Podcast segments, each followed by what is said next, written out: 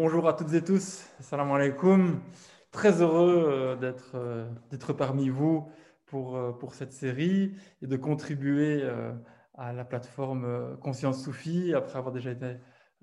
honoré par une contribution dans, dans la revue. Alors, on m'a demandé de, de, parler de, de l'histoire des études akbariennes en Occident et, et, notamment de la place qui occupe la figure de, Michel Chodkiewicz et, son œuvre. Alors j'ai intitulé cette, euh, cette présentation une, petite histoire des études euh, akbariennes en Occident. Alors pourquoi petite histoire? Parce que la petite histoire, souvent par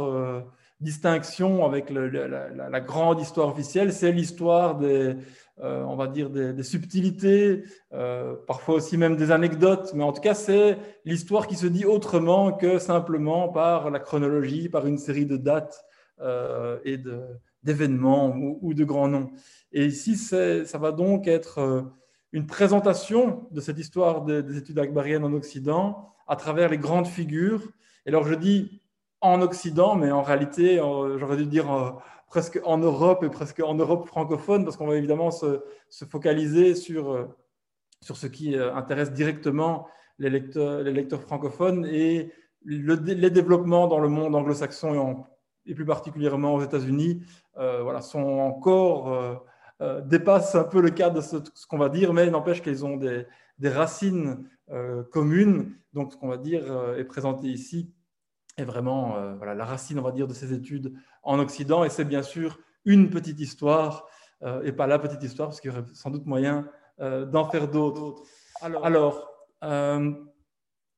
qu'est-ce qu'on entend par études akbariennes, pour commencer?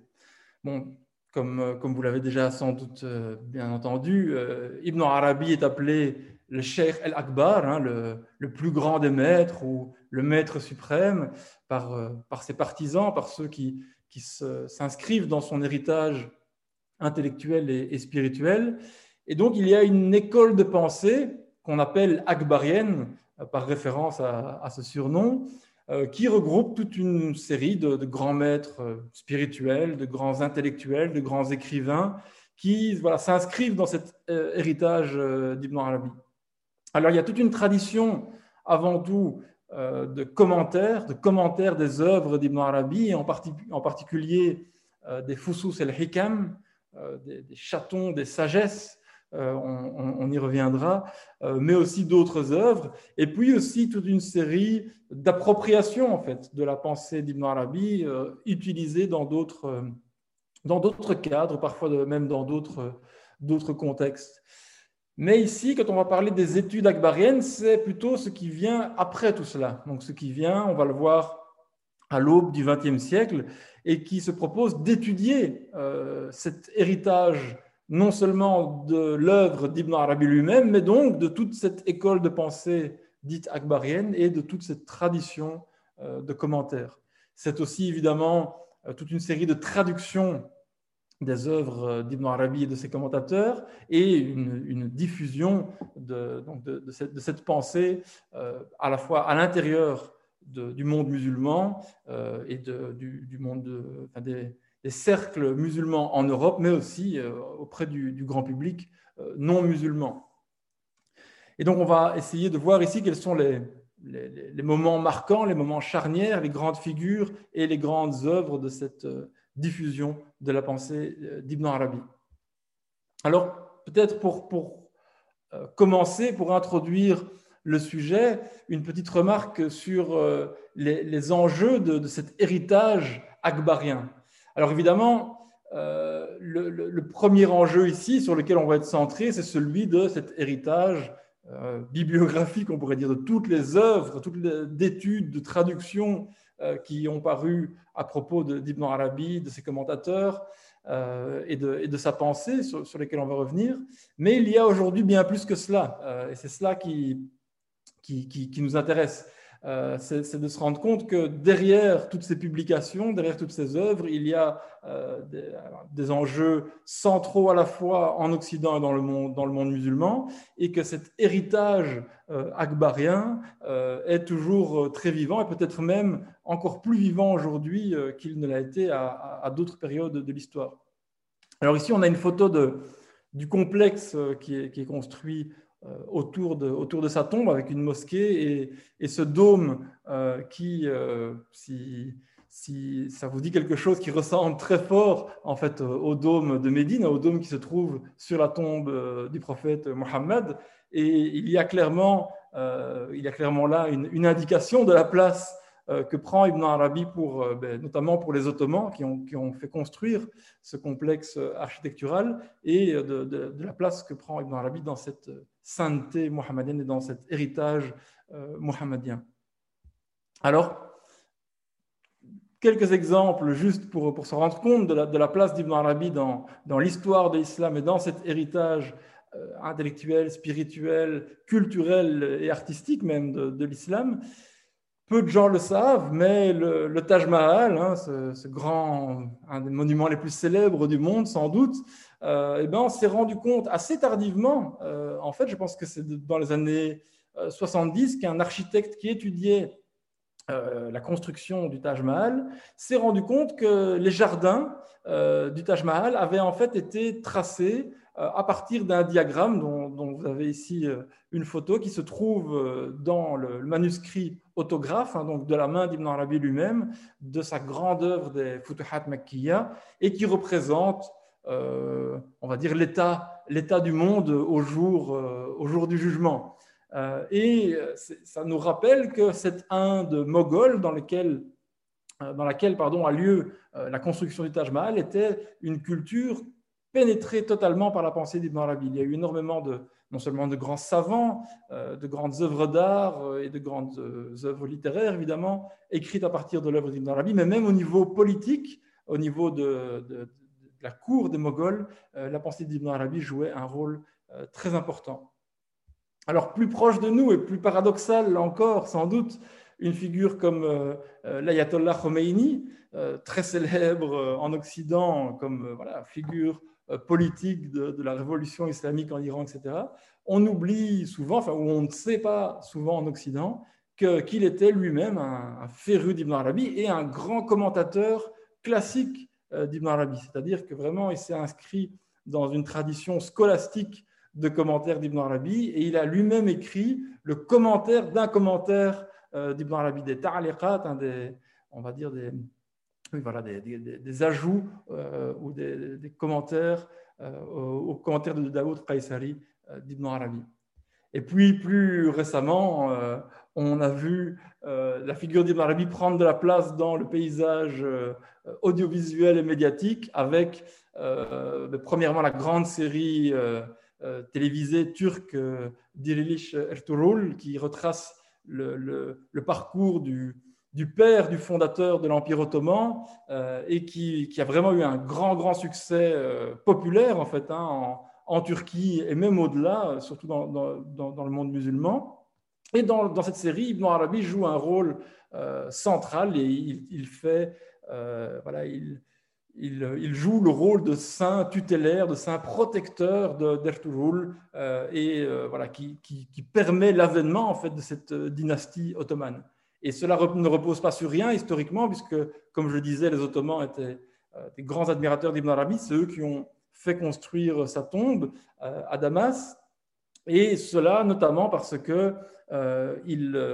voilà, il considérait qu'un texte dont aujourd'hui on, sait qu'il n'est sans doute pas, enfin, très certainement pas même de la, plume d'Ibn Arabi, mais un texte prédisait la venue des Ottomans et était attribué à Ibn Arabi. Et, puis, euh, plus tard, tout le système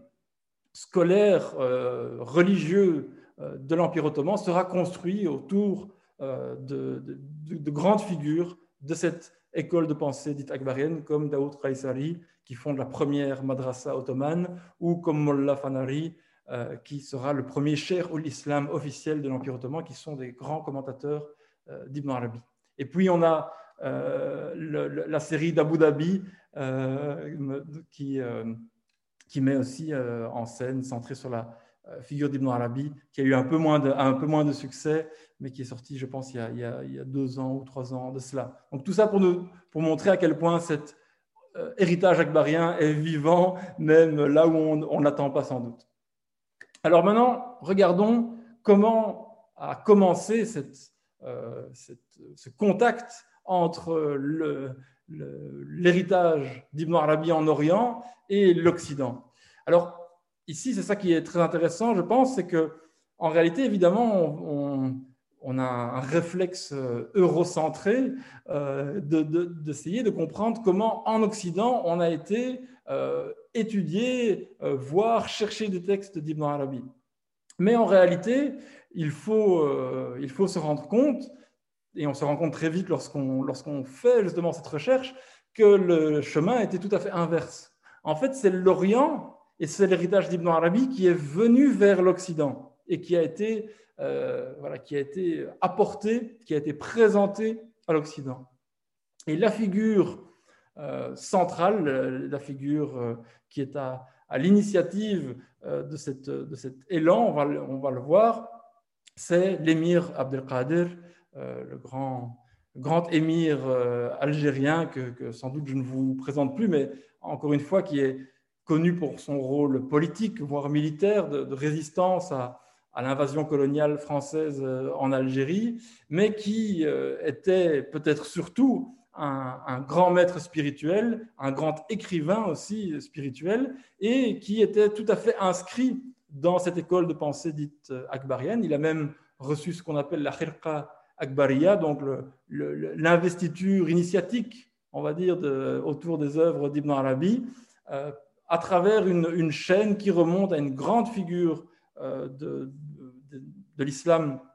de la fin du XVIIIe siècle, euh, Murtada al-Zabidi, qui est l'auteur du plus grand dictionnaire de la langue arabe, hein, le, le, Taj el-Arous, euh, et qui, lui, était, représente aussi en fait cette présence de la pensée akbarienne, non pas dans des cercles soufis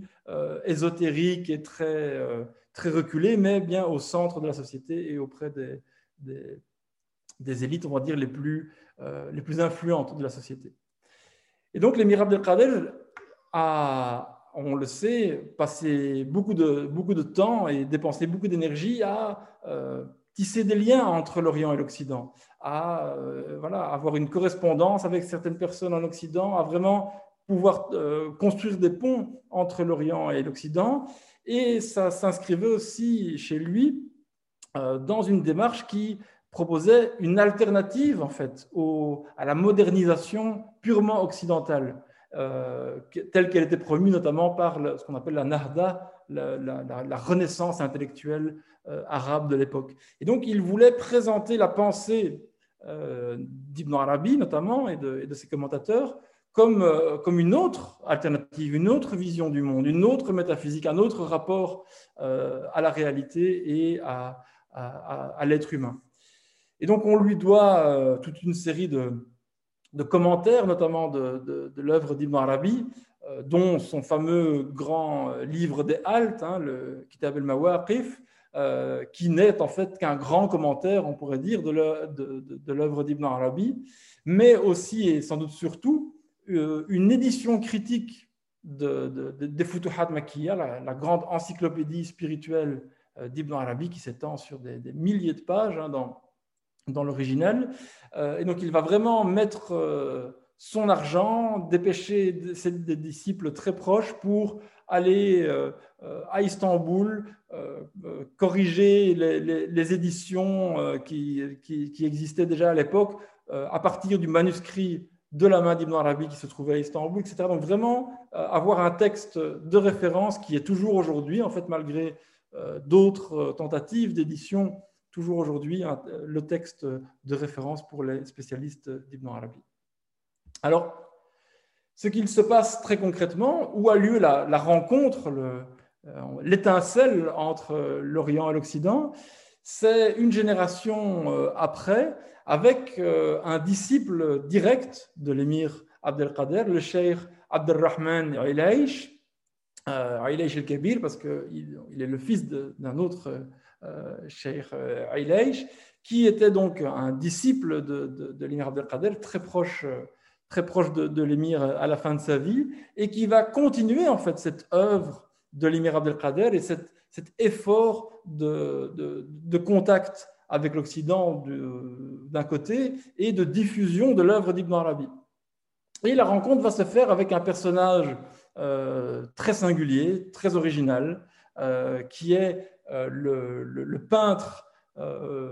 impressionniste suédois Ivan Ageli, John Gustav Ageli de son, de son nom civil, qui se convertit à, l'islam sous le nom de Abdul Hadi et publiera sous ce nom de plume, et qui va en fait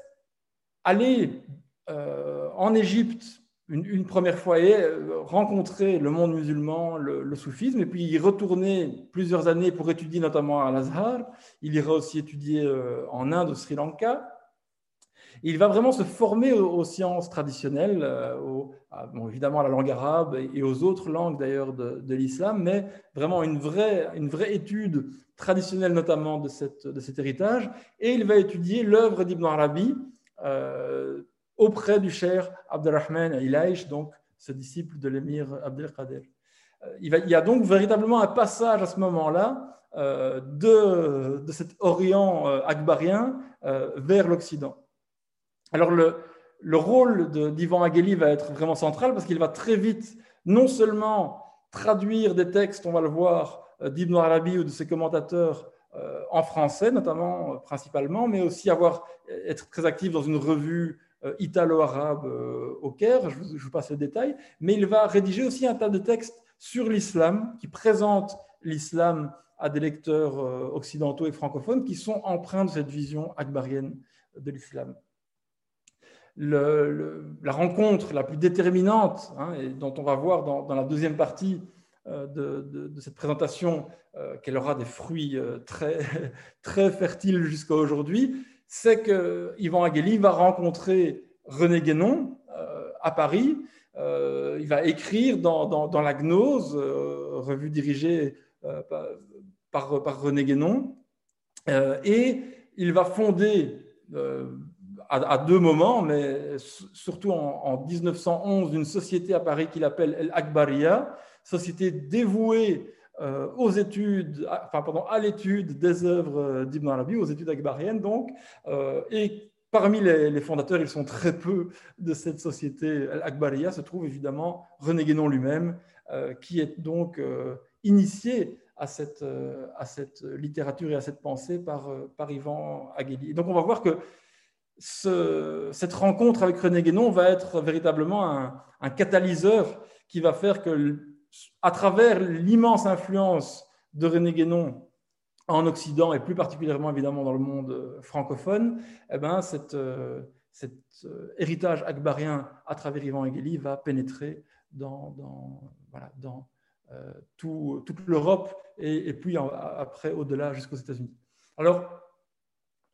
je vous disais tout à l'heure, juste pour vous donner quelques références, pour celles et ceux que ça intéresse, euh, beaucoup de, des écrits d'Ivan Agheli ont été euh, réunis euh, dans un, dans, un, volume paru aux éditions Arché Milano, donc écrit pour la gnose de Abdul Hadi.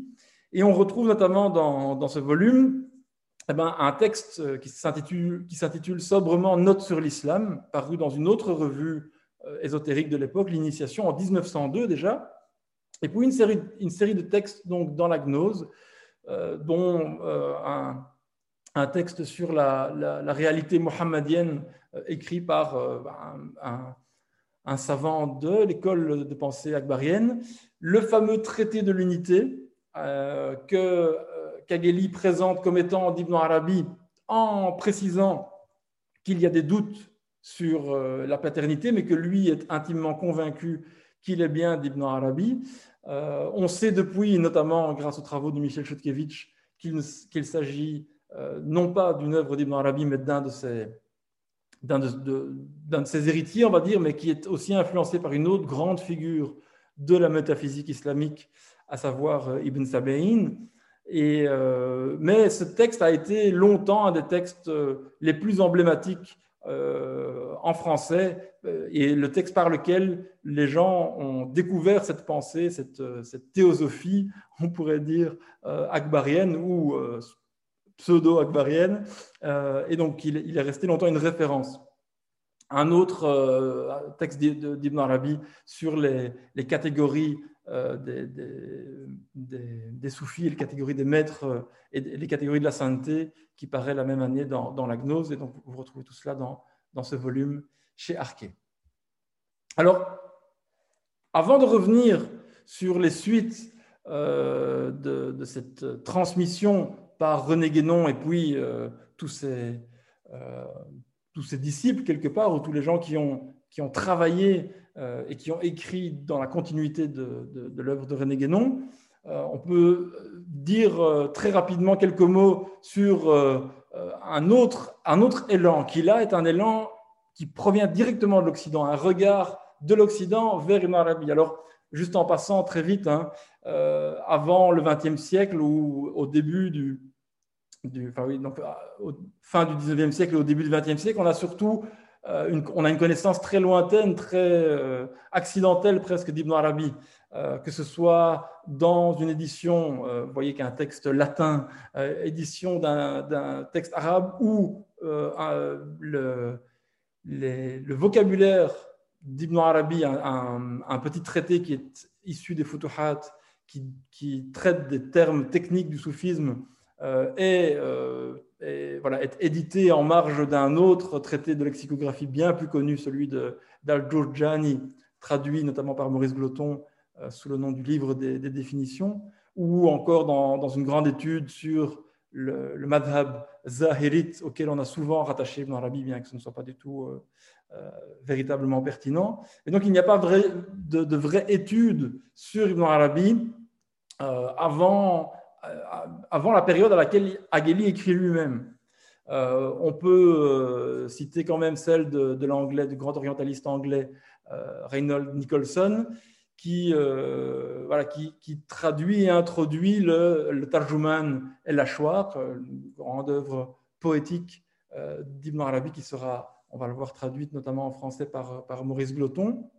Et puis un des, euh, un des élèves, un des étudiants euh, de, Nicholson, qui lui va publier une étude, euh, voilà, une espèce d'étude systématique de la pensée d'Ibn Arabi, une thèse de doctorat présentée à l'Université de Cambridge en 1939, The Mystical Philosophy of Muhyiddin Ibn Arabi, voilà, qui essaye d'analyser la pensée d'Ibn Arabi surtout sous un prisme très néoplatonicien. Euh, on a une autre œuvre euh, écrite en allemand par un orientaliste suédois qui euh, lui-même entend parler notamment d'Ibn Arabi à travers Agheli, quelqu'un qui, dans le monde académique, sait ce qui se passe autour de cette figure d'Ivan Agheli et qui produit voilà, une édition euh, d'épîtres, de, petites épîtres d'Ibn Arabi et une première introduction à sa pensée. Mais le, grand, tournant, on va dire, euh, dans le monde académique en Occident et plus particulièrement en France, euh, de la, diffusion et de la popularité de la pensée d'Ibn Arabi vient avec la, figure d'Henri Corbin. Alors, il faut savoir que Henri Corbin est lui-même l'élève du, grand orientaliste français Louis Massignon.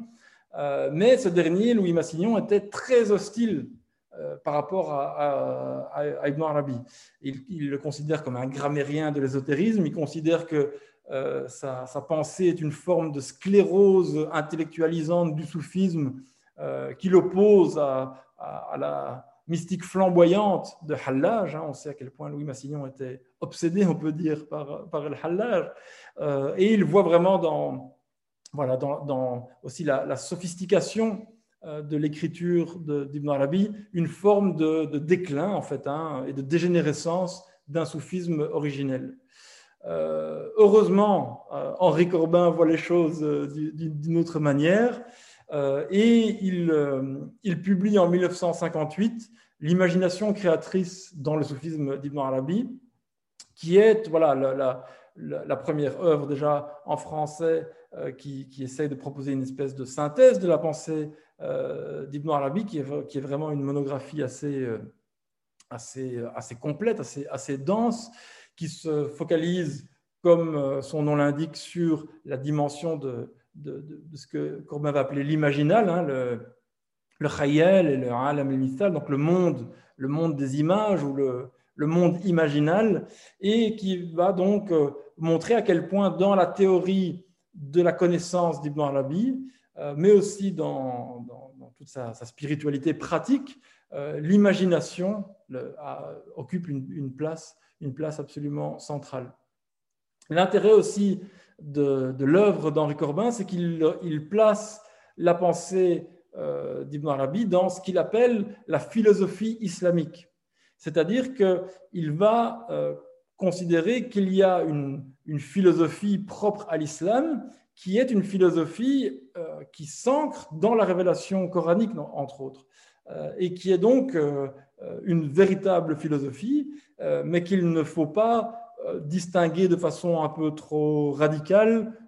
le fait de philosopher et le fait d'avoir une pensée religieuse. Quelque chose qui sera très critiqué par d'autres. Et, et quelqu'un comme comme euh, Afifi, euh, qu'on évoquait juste avant, euh, va lui plutôt, on va dire, distinguer les influences purement néoplatoniciennes de ce qui est religieux. Chez Henri Corbin, et il va montrer que toutes ces choses, au contraire, s'harmonisent tout à fait et participent d'un même élan intellectuel et d'un même élan créatif d'ailleurs. Avec un gros bémol tout de même, c'est que euh, Henri Corbin, qui est lui-même passionné par, le, chiisme et la pensée chiite, et qui voit dans, euh, le chiisme le véritable foyer de cette philosophie islamique, euh, il, va avoir tendance, et plus que tendance, puisqu'il va le dire en fait, à considérer que tout ce qui, au final, dans l'islam, est une expression de cette philosophie islamique, est forcément une expression quelque part du chiisme et que le, schisme étant la quintessence de cette philosophie islamique, euh, tout auteur notamment qui, qui fait preuve de philosophie islamique est quelque part un, un chiite ou, euh, ou un crypto-chiite ou un chiite qui, qui s'ignore. Et donc, il va y avoir sur certaines, sur certaines choses, il va y avoir, euh, un, voilà, il, va, il va avoir une, déformation en fait du regard qu'il apporte aux œuvres d'Ibn Arabi. Alors, aussi une une remarque qui est quand même importante à propos, d'Henri Corbin, vu l'influence qu'il a jusqu'à aujourd'hui hein, euh, sur, euh, sur la façon dont on lit aussi Ibn Arabi, c'est qu'Henri Corbin lit Ibn Arabi à travers euh, une tradition de commentaires qui est donc de commentaires et d'appropriation de l'œuvre d'Ibn Arabi, qui est aussi propre à l'Iran et notamment au chiisme gnostique. Et donc, en fait, il, lit Ibn Arabi à travers les yeux, notamment de, de Sadra euh, ou, euh, ou de, gens, comme, cela ou de, Haïdar Amoli. Euh, et donc, il va voilà, avoir tendance à appuyer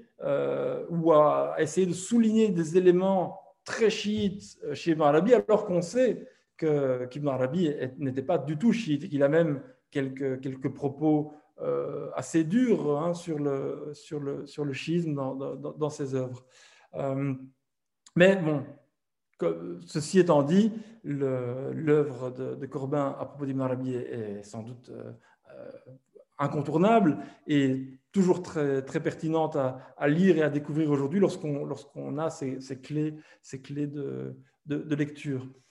Alors, aussi, c'est la particularité d'Henri Corbin, c'est de, faire de cette œuvre euh, une philosophie donc vivante, une philosophie qui, peut toujours s'exprimer euh, aujourd'hui, qui n'est pas simplement de l'histoire de la philosophie comme on étudierait des langues mortes, mais qui est bien une, pensée, une langue vivante, et d'inscrire cette étude dans des, institutions notamment à l'école pratique d'autres études à Paris, mais aussi euh, à Téhéran, à l'Académie impériale iranienne de, philosophie, qui va voir de nombreuses euh, grandes figures des études sur la, philosophie islamique, sur le soufisme, et qui va en fait être le point de rayonnement justement vers les États-Unis avec des, figures comme, comme Izutsu, le japonais Izutsu, mais aussi comme, comme Hossein Nasr, William Chittick, James Morris, euh, et tous les gens qui vont justement faire connaître euh, et étudier en profondeur l'œuvre d'Ibn Arabi dans le monde euh, anglo-saxon. Et puis, dans, au sein du cercle d'Eranos en Suisse, où là, c'est des rencontres avec Carl Gustav Jung, avec Gilbert Durand et des gens de, de toute une série d'autres sciences, d'autres cercles d'anthropologie, de, de, psychologie, à qui il va aussi faire connaître la pensée euh, d'Ibn Arabi. Donc, euh, ce, moment, on va dire, Henri Corbin est tout à fait, central, mais il ne s'ancre pas, il ne participe pas euh, de, cet élan que, transmis par, par Yvan à travers René Guénon, quelque part, ou, très, indirectement, puisqu'on sait qu'Henri Corbin a lu René Guénon dans, sa jeunesse, mais il ne s'inscrit pas dans cet héritage-là. Alors avant de, terminer cette première partie et de passer à l'héritage qui, qui, se déploie à travers et à partir de René Guénon, peut-être un mot encore sur, sur deux, trois figures qui me semblent très importantes. Dans le monde académique, une figure peu connu, trop peu connu parce que personnellement je trouve ses travaux d'une qualité vraiment euh, époustouflante. Euh, c'est le professeur Roger de Ladrière, donc, qui est décédé en, 2012, comme vous le voyez, et euh, à qui on doit une série d'articles scientifiques, toute une série de, traductions, de publications. Mais à propos d'Ibn Arabi, deux œuvres à, à, signaler. La première est parue sous le, sous le, titre de La profession de foi en réalité, on sait aujourd'hui que ce n'est pas un texte d'Ibn Arabi, c'est un texte euh, d'un commentateur, on va dire, quelque part, ou quelqu'un qui s'inscrit dans, l'héritage d'Ibn Arabi, mais qui est lui-même plutôt euh, euh, un, un Qadiri Hanbalite, et parce que, parce que la pensée d'Ibn Arabi va être aussi très populaire dans, ces milieux-là. Mais n'empêche,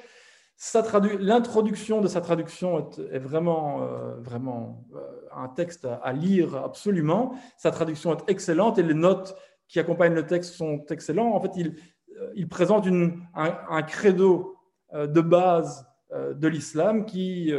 qui est présenté comme étant d'Ibn Arabi et qui correspond en bien des points aux credos qui sont rédigés par Ibn Arabi, mais malgré qu'il ne soit pas de lui. Donc c'est un, un très bon texte à, à découvrir en sachant que ce n'est pas euh, en réalité d'Ibn Arabi lui-même. Et puis par contre, un texte qui est d'Ibn Arabi et qui est, euh, qui est très intéressant, c'est son, oui, son, son, œuvre biographique euh, sur Dhunnun el-Misri, hein, l'Égyptien, qui est en réalité tout simplement l'œuvre hagiographique consacrée à une seule personne la plus vaste qui existe dans la tradition islamique. C'est-à-dire qu'il n'y a pas d'autre euh, œuvre consacrée à un saint particulier dans la tradition islamique plus, dense, plus complète que euh, ce Kawkab al-Durri d'Ibn Arabi à propos de Zunnun. Et donc, ce qui est intéressant, c'est qu'il il y, euh, il y concentre tout ce qu'il a pu trouver et entendre par lui-même, parce qu'il a veillé à aller entendre les traditions orales rapportant les sentences ou, ou les gestes de Zunnun, l'Égyptien, et il, les rassemble euh, dans une œuvre qu'il commente. Et donc, comme le dit Deladrière, on découvre en fait euh, Zunnun à travers Ibn Arabi, mais on, découvre aussi Ibn Arabi à travers Zunnun. Donc, c'est un texte, euh, un texte vraiment remarquable, à la fois sur le soufisme ancien et sur la pensée d'Ibn Arabi. Et puis, pour terminer, un regard plus philosophique, donc plus dans le monde académique. Hein, c'est vrai que je ne l'ai pas dit, mais le professeur de Ladrière était notamment professeur à l'université de Lyon. Euh, ici, euh, on pourrait parler de Stéphane Ruspoli qui, lui, s'ancre totalement dans l'élan philosophique euh, d'Henri Corbin. Il fait abondamment référence à, Henri Corbin, mais non plus dans une démarche académique ou qui s'inscrit pleinement dans, dans, voilà, dans, le monde, dans le monde académique. Et d'ailleurs, ces travaux sont parfois un petit peu euh, critiqués dans le monde académique pour, euh, voilà, pour, euh, pour, la, pour, une, pour, une, certaine légèreté dans, dans, la façon à la fois de, ou de traduire ou d'aborder la pensée d'Ibn Arabi à l'aune d'une philosophie universelle qu'on retrouverait dans d'autres traditions, mais dans, avec des, comparaisons qui ne sont pas toujours euh, justifiées euh, au point de vue, on va dire, euh, historique, par exemple. Et donc, Stéphane Ruspoli a traduit notamment trois œuvres d'Ibn Arabi, un chapitre de Futuhat, L'alchimie du bonheur parfait, le livre des contemplations divines et le livre des, théophanies. Et puis, tout récemment,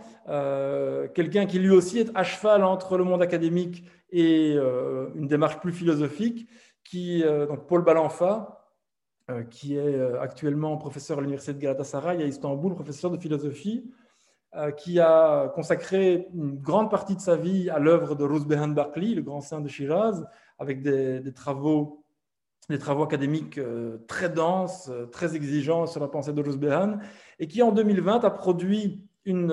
une, traduction, la troisième traduction en français des Fusus al-Hikam, donc du, livre des, chatons des sagesses, euh, mais qui est, euh, là une œuvre tout à fait philosophique, qui est vraiment une traduction philosophique très empreinte de la phénoménologie française. Donc si vous êtes euh, des lecteurs de, Derrida ou de, ou de Merleau-Ponty, de gens comme ça, vous allez vous délecter dans la traduction de, de Paul Balanfa. Si par contre vous n'avez pas d'armes en philosophie, c'est très difficile de rentrer, je pense, dans la pensée d'Ibn Arabi à travers cette traduction, mais c'est un texte très intéressant euh, justement au, point de vue euh, philosophique. Voilà, on va s'arrêter ici pour la première partie et euh, on va voir tout de suite dans la deuxième partie ce qui, va se déployer à travers cette, cet héritage d'Ivan Gheli et de René Guénon.